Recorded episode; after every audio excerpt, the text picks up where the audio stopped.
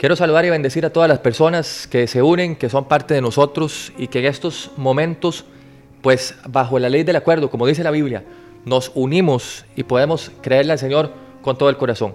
Yo en este momento tal vez me puedo imaginar el montón de problemas, porque todos en la vida tenemos problemas que puede tener la gente. Pero se me viene a la mente siempre este pasaje bíblico donde dice que muchas son las aflicciones del justo, dice Salmos, pero de todas ellas le va a librar Jehová. Y tal vez hoy me estás escuchando con muchos problemas en el corazón y con cosas que a veces decís, Señor, verdaderamente saldré adelante y saldré victorioso algún día de, esto. Pero hoy quiero hablarte acerca de algo muy especial y quiero hablarte acerca de algo muy importante que a veces pues no sabemos o pensamos mal y es, es acerca de que Dios nunca quiere cosas malas para sus hijos. Hace poco estaba hablando con una persona y me dijo, es que Dios trajo estos momentos. No, no, Dios no trae momentos difíciles ni cosas malas. Yo he aprendido que la enfermedad no viene de Dios, los problemas no vienen de Dios. Porque Dios es un Dios de cosas buenas, Dios es un Dios de orden. Y lo primero que yo tengo que entender es que David lo dijo, que el Señor se deleita en el bienestar de su siervo. O sea, Dios quiere ver bien a sus hijos. Usted cree conmigo, usted es un hijo de Dios, usted es una hija de Dios. Permítame decirle que a usted le va a ir bien. Yo no sé en este momento qué estás pasando, pero para uno alcanzar los milagros y las victorias en Cristo Jesús, uno tiene que saber que las cosas malas no vienen de Dios. Una cosa es que Dios permita que vengan cosas a tu vida o tal vez que vengan consecuencias por malas decisiones y que Dios transforme todo eso que vino del enemigo, que si viene del enemigo, las cosas malas y las transforme Dios para bien, a que Dios diga, bueno, yo voy a mandarle este mal, voy a mandarle esta enfermedad. No, Dios nunca hace cosas malas. Y lo primero que yo quiero que entiendas a esta hora es, eso. Todo lo, lo malo que estás viviendo, eso no proviene de Dios. Lo que proviene de Dios, por eso dice, la bendición de Dios es la que enriquece, la que no añade tristeza. Quiere decir, en otras palabras, que lo que viene de Dios es lo que verdaderamente viene a sumar, a hacerme feliz. Usted no puede creer que ese momento, esa enfermedad, esa circunstancia proviene de Dios. No, Dios toma eso y dice, bueno, a partir de ahora, vamos para adelante, hijo, hija, vamos a hacer que esto obre para bien. Dios toma todos tus problemas y al final hace como un resumen de todo eso y te saca adelante. El Señor está contigo, te da la victoria en ese momento, pero nunca pienses que ese momento difícil ha venido de Dios. Porque la Biblia dice que Satanás, no Dios, es el que viene a robar, matar y destruir. ¿Lo dice la Biblia, sí o no? Cuando Dios creó a Adán y Eva, dice la palabra de Dios, que Él los creó sin ceguera, sin sordera, sin órganos enfermos. No los, no los hizo así. Y yo llegué a esta conclusión. Si Dios hubiera querido y deseado, pues hacerlo así, lo hubiera hecho, ¿cierto? Hubiera creado a Adán y Eva así enfermos, tristes, depresivos. Pero ojo, con esto. Fue el enemigo, fue Satanás el que provocó todos los males desde el principio de todos los tiempos. Engañó a Eva, dice la palabra de Dios, que Satanás fue el que provocó la enfermedad de Job. Entonces, ojo lo que dice. Dicho esto, dice Job capítulo 2, verso 7. Dice, dicho esto, Satanás se retiró de la presencia del Señor para afligir a Job, dice, con dolorosas llagas desde la planta del pie hasta la coronilla de su cabeza. O lo que dice, se retira Satanás de la presencia de Dios para afligir a Job. Quiere decir que la enfermedad que vino, los momentos difíciles que vinieron a la vida de Job, los provocó el enemigo, fue Satanás, no fue Dios. Dios los permitió, porque Dios, si Dios no permite algo en nuestra vida, no puede pasar. A veces son consecuencias o a veces qué sé yo, tal vez como Job, que el mismo Dios le permite a Satanás. Dios le dice, bueno, puedes tocarle todo, puedes hacer lo que quieras, Satanás menos tocarle la vida. Y a partir de ahí yo veo una historia impresionante que se desarrolla de, Job. De hecho, una de las, de las frases que más me gusta, le dice Job en su momento, dice, todo lo que Dios hace bueno y lo que permite es necesario. A veces nosotros no sabemos por qué estamos pasando lo que estamos pasando. No sabemos y no podemos entender el por qué vivimos las temporadas. Y a veces nos confunde el saber entender y decir que Dios es bueno, pero tal vez en la vida estar viviendo tiempos difíciles y decimos, pero ¿qué tal si Dios no está bueno conmigo? ¿O qué tal si a Dios se le olvidó la promesa? Entienda que lo que el enemigo trae a su vida es solo malo, destrucción, enfermedad, desgracia. Jesús dijo una vez, Lucas capítulo 13, verso del 11 al 16, Jesús dijo que Satanás había atado a la mujer con un espíritu de enfermedad y ella estaba, dice la Biblia, encorvada y no podía enderezarse, dice la palabra del Señor. Ojo con esto. En todos los evangelios yo veo este tipo de historias. En Mateo capítulo 12, verso 22, la Biblia declara que la ceguera del hombre fue causada por el demonio. ¿Se acuerdan de esa historia? En Marcos capítulo 9, verso 17 al 27, leemos la historia de un joven que tenía convulsiones y dice la palabra de Dios que era sordomudo. Y Jesús dijo que todo aquello lo provocaba un espíritu maligno y aquel momento lo echó fuera. Y la verdad es que yo, haciendo un estudio, y, si usted se pone a leer los evangelios, Jesús verdaderamente sanó a muchas personas durante su ministerio en, en esta tierra. La Biblia nos dice que todas ellas estaban oprimidas por el diablo. Yo me pregunto en este momento cuánta gente está escuchándome y sabe que ha tenido una opresión en su vida. Pero más aún entender que esa opresión no ha venido de Dios, que esa opresión ha venido del enemigo, ha venido de Satanás. Dice la Biblia que todas las enfermedades que Jesús sacaba de la gente, casi prácticamente un 90-95% de ellas, eran demonios, eran espíritus malignos que venían a la vida de la gente a atormentarlos. Y la Biblia dice que todos ellos, hombres y mujeres, estaban oprimidos por el diablo. Satanás era la causa de sus enfermedades. Y cuando yo hablo de Jesús, me refiero a Jesús de Nazaret, como lo ungió Dios con el Espíritu Santo, con poder, que dice la palabra, como anduvo haciendo el bien y sanando a todos los que estaban oprimidos por el diablo, porque Dios estaba con él, dice Hechos capítulo 10, verso 38. Y ese mismo Jesús es el que está contigo el día de hoy. No sé qué tipo de, de crisis vives, pero te aseguro que si estás viviendo algo malo, eso no viene de Dios. Es más, Dios no quiere verte así. Dios quiere verte bien, quiere verte bendecido, quiere verte próspero, quiere verte caminando hacia adelante, no te quiere ver encorvado en la vida, no te quiere ver oprimido por el diablo, porque espíritus malignos, hay muchos en esta vida, espíritus malignos, demasiados. Pero yo me pregunto en esta hora, ¿cuántos de los que están escuchando con problemas en su corazón y problemas en su alma pueden entender tal vez que es una opresión, que ha habido una opresión del enemigo? Porque así es el diablo muchas veces. Usted sabe que el diablo quiere zarandearnos. Una vez Jesús dice, y, me gusta esta historia cuando Jesús le dice a los discípulos, es que el diablo los pidió a ustedes para zarandearlos. El diablo no pide gente sin propósito. El diablo siempre pide zarandear a gente con propósito. Usted es un hombre, una mujer con propósito. Por eso, ahí está el porqué y ahí está la razón del por qué has vivido tantos procesos y tantas crisis en tu vida. ¿Usted cree que es casualidad todo lo que usted ha vivido? ¿Usted cree que nada más fue un antojo o un capricho del universo que te pasara lo que te pasó? el diablo quería zarandear a los discípulos porque él sabía, él sabía el potencial que tenían en el reino de Dios y sabía que él iba a hacer mucho daño al reino de las tinieblas. Por eso Jesús les dice, es que Satanás los ha pedido a ustedes para zarandearlos como el trigo, pero yo he orado por ustedes. Creo que si Dios en este momento está contigo, tienes que entender que todo va a estar bien. Y si el enemigo ha pedido para zarandearte, eso no es una mala noticia, para mí es buena. Primero porque el diablo no puede hacer nada en nuestra contra, nada más así porque se le antoje. Y segundo, porque eso me dice que tengo un propósito extraordinario y especial en mi vida.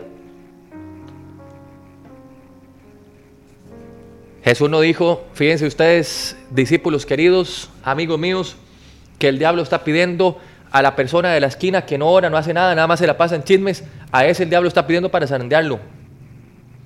No, no, no. Más bien, ese le está haciendo las libres a Satanás. Por eso el diablo ni se mete con él. Hay gente con la cual estoy seguro que ni siquiera el diablo se mete porque hay gente que con sus actitudes atrae todas las cosas malas en su vida. Jesús no dijo, eh, vamos, vamos a atender esto, discípulos, el enemigo está pidiendo a tal religioso para zarandearlo. No, no, no. Gente sin propósito, gente que está metida siempre en, en esas cosas malas, en chismes, en murmuraciones, en, estar criticando a los demás. Ese tipo de gente, ni siquiera el enemigo la pide. El enemigo pide gente con propósito para zarandearla. Entonces, o lo que dice, pero yo he orado por ustedes.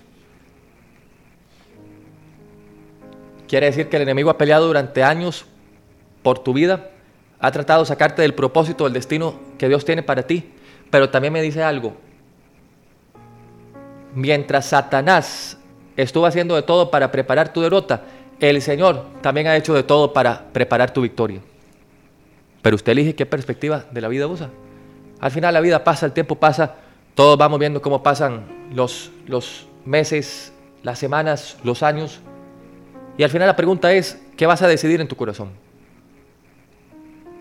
¿Vas a decidir seguir oprimido por el enemigo? ¿Vas a decidir en este momento que las opresiones, que las enfermedades, que los momentos te vengan a turbar de tal forma que pierdas la esperanza y te quedes ahí como, como se quedan muchos rezagados en la vida, llenos de dolor? Pero quiero que sepas esto, o lo que dice, sanando a todos los que estaban oprimidos por el diablo. No dice a algunos, dice a todos los que estuvieron dispuestos. Porque Dios estaba con él. Quiero decirte que esto resolvió algo en mi mente. Dios no había afligido a Job. Dios no había afligido a, a los paralíticos, a los cojos. Dios no había afligido a ninguno de nosotros. Tal vez en este momento me dices, eh, bueno, fíjese que yo tengo un hijo enfermo, tengo a un familiar enfermo, entienda que el Señor nunca ha afligido a ese familiar, Dios no te ha afligido a ti. Eso, eso que te sientes así destrozado, destruido por dentro, hecho pedazos, esa deuda que sientes que no vas a poder pagar, esa enfermedad de la cual sientes que nunca te vas a levantar, ese momento difícil que estás viviendo el día de hoy, no ha sido Dios, no ha sido Dios el que ha permitido el, que ha causado la aflicción, lo permitió, porque así es la vida a veces. Tenemos que aprender de alguna forma. Siempre digo yo, las consecuencias a veces malas en la vida nos hacen en el futuro tomar mejores decisiones, porque vivimos algo que no nos gustó. Quiere decir que podemos tomar una decisión para cambiar aquella consecuencia. La gente que aprende de sus problemas, esa es la gente que está destinada al éxito. Las personas que aprenden de los momentos difíciles que viven, esas son las personas que están destinadas a ver la bendición de Dios. Por eso quiero decirte que los problemas que están viviendo muchas veces son opresiones del enemigo. Y usted tiene que rechazar con todas sus fuerzas eso de que, de que sí, a veces los religiosos se lo dicen a uno, miras que estás viviendo esto porque hiciste aquello. No, no, no, no, no importa lo que esté viviendo, Dios quiere levantarte. A veces pensamos que es que Dios nos está castigando. No, Dios no es un Dios Dios no es un Dios que castiga ni que manda cosas malas a nadie. Ese no es el Dios y no es el Jesús que yo veo en la Biblia. El Jesús que yo veo en la Biblia era el que levantaba. Jesús no preguntaba a la gente, bueno, ¿qué hiciste? ¿Cuál fue tu error? ¿Por qué estás así? ¿Por qué estás endemoniado? Dios nada más por su Espíritu Santo que se lo había puesto a Jesús. Hacía milagros, sanaba a la gente, rescataba a la gente. Hoy te pregunto en esta hora, tal vez sientes que ha habido una opresión del enemigo en tu vida. Te sientes deprimido cada vez que te levantas en la mañana.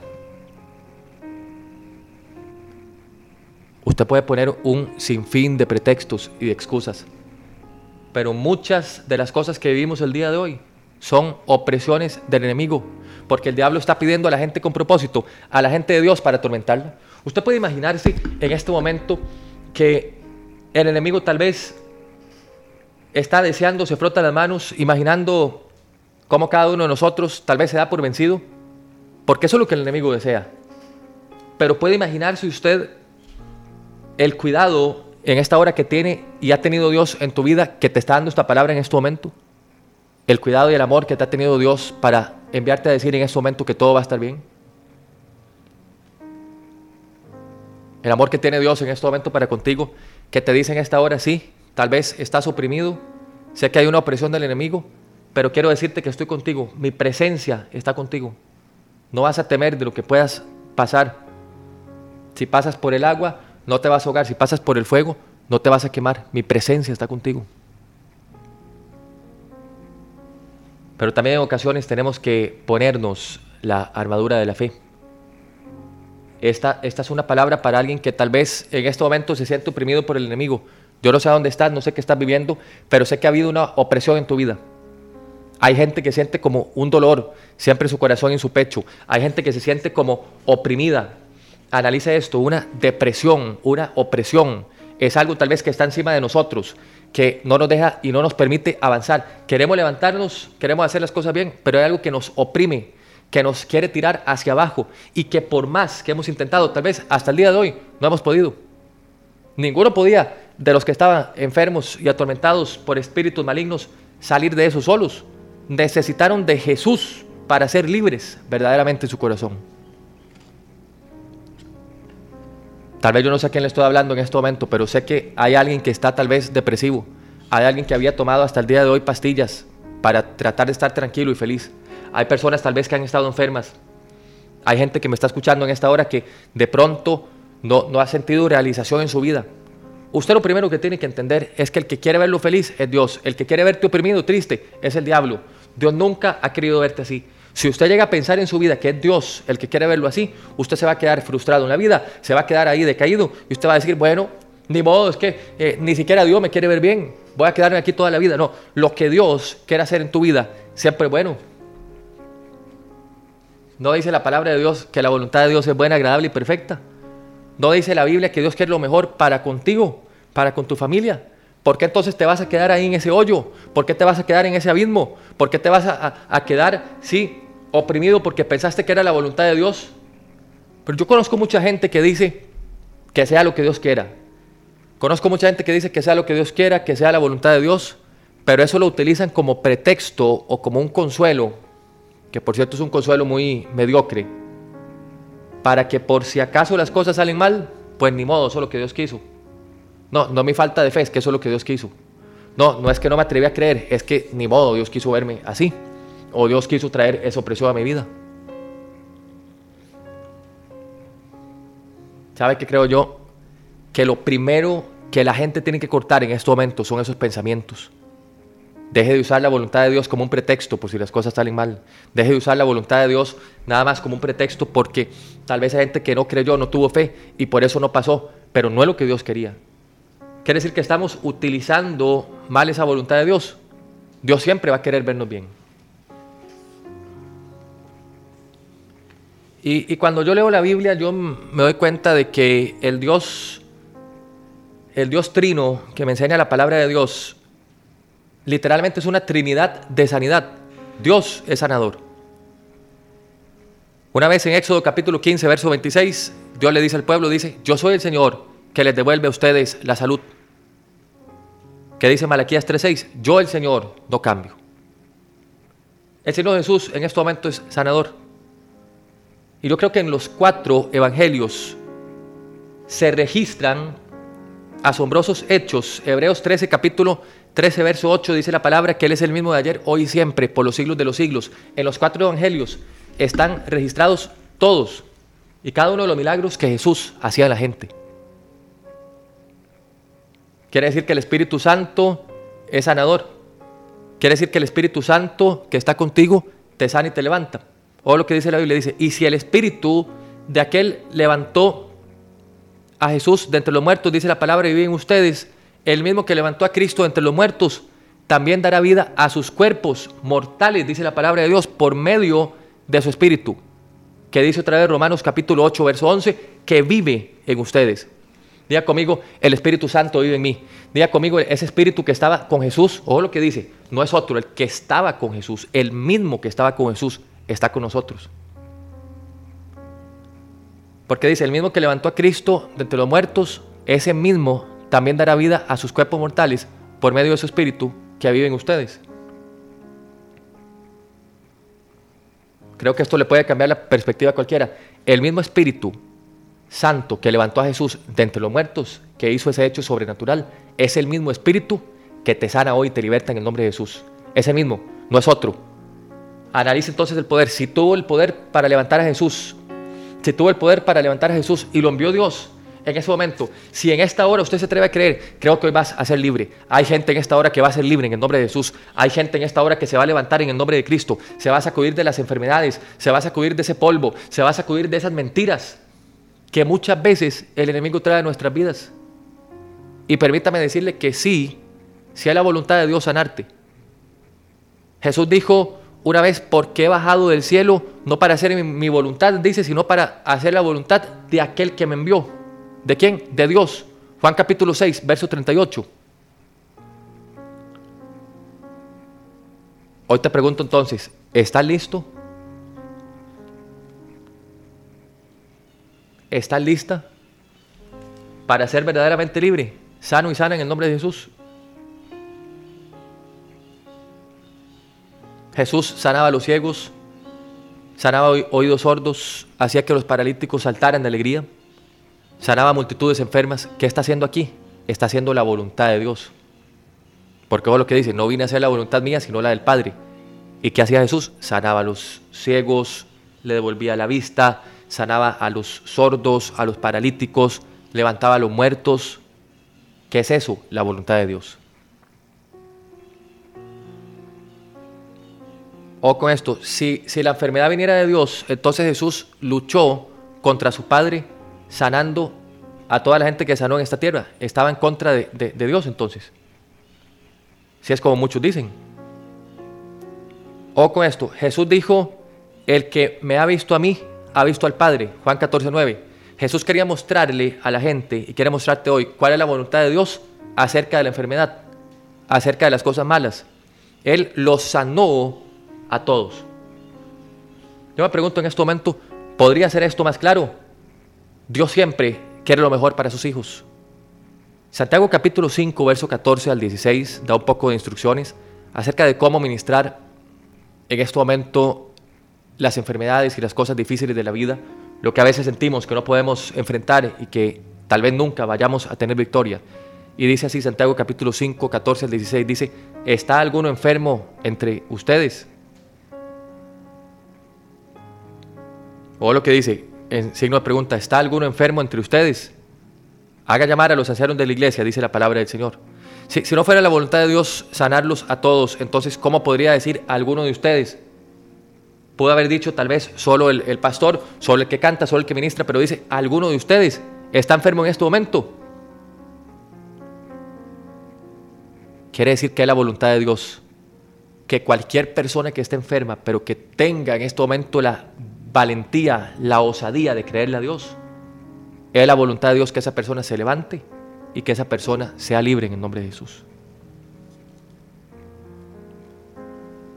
Cuando estaba estudiando este tema, el Señor me traía esto en el corazón, estaba investigando más sobre todo este tema de las enfermedades y demás. Leí un poco de Salmos y, leí en una ocasión cuando David tomaba su arpa y empezaba a cantar y decía así, dice, alaba alma mía al Señor y no olvides ninguno de sus beneficios. ¿Se acuerdan de ese Salmo? Salmo capítulo 103. Él perdona todos tus pecados y sana todas. No dice una, dos o alguna, dice sana todas tus dolencias. Y, y, lo digo porque tal vez yo siempre había creído que Jesús murió por mis pecados, pero descubrí que Él también murió por mis enfermedades. Y Mateo capítulo 8, verso 17 declara, dice, Él cargó con nuestras enfermedades y soportó nuestros dolores. Creo que al igual que ocurrió con, con, toda la gente que vimos, con el leproso, con Job, con todos los hombres del Antiguo, Nuevo Testamento y hasta hoy, en este momento estás recibiendo una respuesta del Espíritu Santo. Presente en esta hora sus problemas, presente su enfermedad, presente ese familiar enfermo, ese hijo enfermo, esa deuda que tienes, ese problema que vives, que hasta el día de hoy ha sido una lucha. Yo no sé, la verdad es que no puedo decir si es una opresión del diablo o no. Si usted me pregunta a mí, Jesús dejó clarísimo que las enfermedades eran opresiones del mismo diablo, que eran opresiones, que eran espíritus malignos en muchas ocasiones. Usted en este momento, oiga lo que le voy a decir de parte del Espíritu Santo, usted necesita cortar con esas cosas que han estado atormentando y oprimiendo su vida. Usted ocupa en este momento tomar una decisión, no te puedes quedar así para siempre. ¿Vas a dejar, te pregunto en este momento, que el enemigo destroce tu vida con ese montón de mentiras que ha traído? Permítame decirle que la última palabra en su vida no la tiene el doctor. La última palabra en su vida no la tiene la doctora que usted visitó y le dijo, tenés esto, tenés lo otro, tal vez vas a, a poder alargar un poco tu vida si tomas este medicamento, este tratamiento, pero al final vas a perder, porque he visto otros casos iguales a este, ninguno ha salido, no hay probabilidad, tal vez la ciencia médica ya te desahució. Pero todos estos que acabamos de leer en la Biblia estaban desahuciados para la ciencia médica, para la sociedad y para muchos. El leproso, la lepra no tenía cura en ese momento, el que estaba eh, lleno de lepra en ese momento, porque además era contagioso, era visto como un demonio. La gente veía a un leproso y era como si viera a Satanás, le andaban huyendo, no podían, estaban aparte, tenían una vida totalmente diferente a la gente que estaba integrada a la sociedad. Pero esto me dice en este momento a mí, que si en esta hora hay gente que se siente desahuciada o verdaderamente ha sido desahuciada por la ciencia médica o, tal vez un desahucio espiritual, ¿cuál es la gente desahuciada espiritualmente? La que dice es que ya la deuda me consumió, es que nunca voy a poder salir adelante, es que la verdad ya soy demasiado viejo, es que las cosas a mí no me salen. Corte con eso en el nombre de Jesús. Deje de estar llamando las enfermedades, deje de estar llamando las mentiras, deje de estar llamando las opresiones, deje de estar alimentando eso, que usted se siente todos los días deprimido, que se siente todos los días mal, deje de estar alimentando eso porque lo que Dios quiere para su vida es bueno.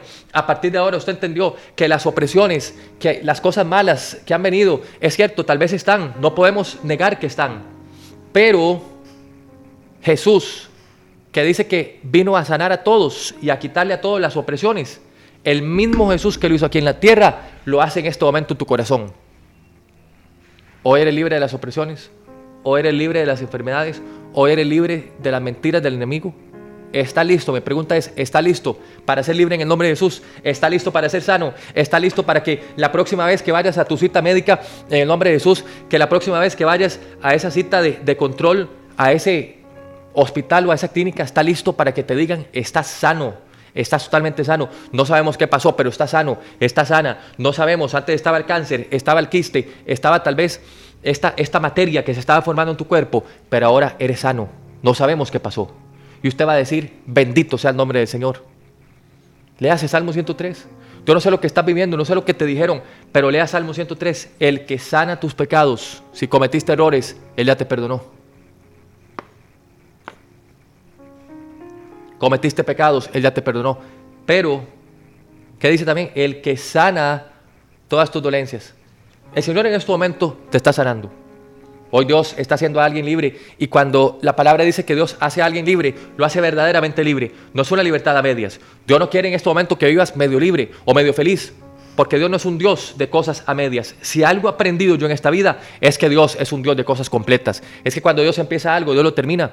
Por eso la palabra dice Filipenses capítulo 1, verso 6, que el que comenzó la buena obra en nosotros la va a perfeccionar y la va a terminar hasta el día de Jesucristo. Hoy solo te voy a hacer una pregunta. ¿Seguirás alimentando las opresiones, las enfermedades y las mentiras del diablo? ¿O a partir de ahora te levantas en el nombre de Jesús y dices, soy libre, soy libre? Esta semana estábamos viendo el caso de, de aquel hombre que tenía lepra, aquel joven que dice la palabra de Dios que vio que Jesús pasaba, fue, lo buscó, se arrodilló y le dice, Señor, si quieres puedes sanarme, si quieres puedes limpiarme. Y Jesús extiende su mano y le dice, si quiero. A partir de ahora quedas sano y a partir de ahora quedas limpio. Me imagino que Jesús es, es así con nosotros porque Jesús no amó más al leproso de lo que nos ama a ti y a mí el día de hoy. Quiere decir que Dios verdaderamente quiere verte libre. Dios quiere verte sano. Dios quiere verte próspero. Dios no quiere que estés endeudado viendo a ver qué haces para pagar. Hay gente que me está escuchando que paga sus deudas, pero son puros, puros intereses, nunca baja la deuda y eso es una opresión del enemigo terrible. Porque eso ha traído opresión a su vida. Pero oiga lo que le voy a decir en el nombre de Jesús. Hoy usted va a decir, hoy me levanto. Hoy usted va a decir, soy libre. Vamos a dar estos minutos, solo un minuto me queda en este momento para decirle a alguien que al 60, 39, 16, le llegó la hora de ser libre. ¿Sabe qué va a decir usted? Pero usted lo va a decir feliz. Usted lo va a decir con una sonrisa en su rostro, una sonrisa de oreja a oreja. Usted va a decir en este momento, soy libre. Así va a decir usted, yo soy libre. Y me pone su nombre y su apellido. Gente que va a escribir en este momento, yo soy libre. Y me pone su nombre y su apellido. Eso es todo. Y tal vez usted dice, bueno, pero así de fácil Jesús puede sanarme puede libertarme. Si tenés fe, te lo aseguro que lo hará. Porque el leproso solo dijo, Señor, si quieres, me sanas. Eso fue todo. No fue una oración con protocolo, no fue una oración de esas que hasta hay que hablar en lenguas. No, no, no, es una oración nada más, pero de corazón, una oración corta, pero con fe en el corazón. Una oración corta pero de corazón. Y le dice, si quieres, puedes sanarme. Y Jesús le dice, pero por supuesto que quiero. A partir de ahora eres sano. Hoy usted va a decir, soy libre, pero no es libre según usted, es libre en el nombre de Jesús. Usted va a decir, soy libre en el nombre de Jesús. Soy libre en el nombre de Jesús de todas las opresiones. Soy libre en el nombre de Jesús de las enfermedades. Soy libre en el nombre de Jesús de lo que me afecta, de lo que me oprime. A partir de ahora, vamos, 60, 39, 16, 3, la familia tal, usted va a decir, el libre en el nombre de Jesús mi hijo, y, me pone el nombre, es libre en el nombre de Jesús, mi hija, y me pone su nombre libre en el nombre de Jesús. Hay alguien que se va a levantar en esta hora y va a decirlo así, yo soy libre en el nombre de Jesús. Va a ponerme su nombre, su apellido o el apellido de la familia. Alguien se en esta hora en el nombre de Jesús, porque a partir de ahora eres libre. Y esta libertad que Dios trae a tu vida, nada nadie la va a poder quitar porque el Señor está contigo, Él te ama, Él te quiere bendecir y quiere verte libre en el nombre de Jesús, verdaderamente libre en esta hora. ¿Estamos listos? Un minuto y le vas a creer a Dios diciendo yo soy libre en el nombre de Cristo Jesús.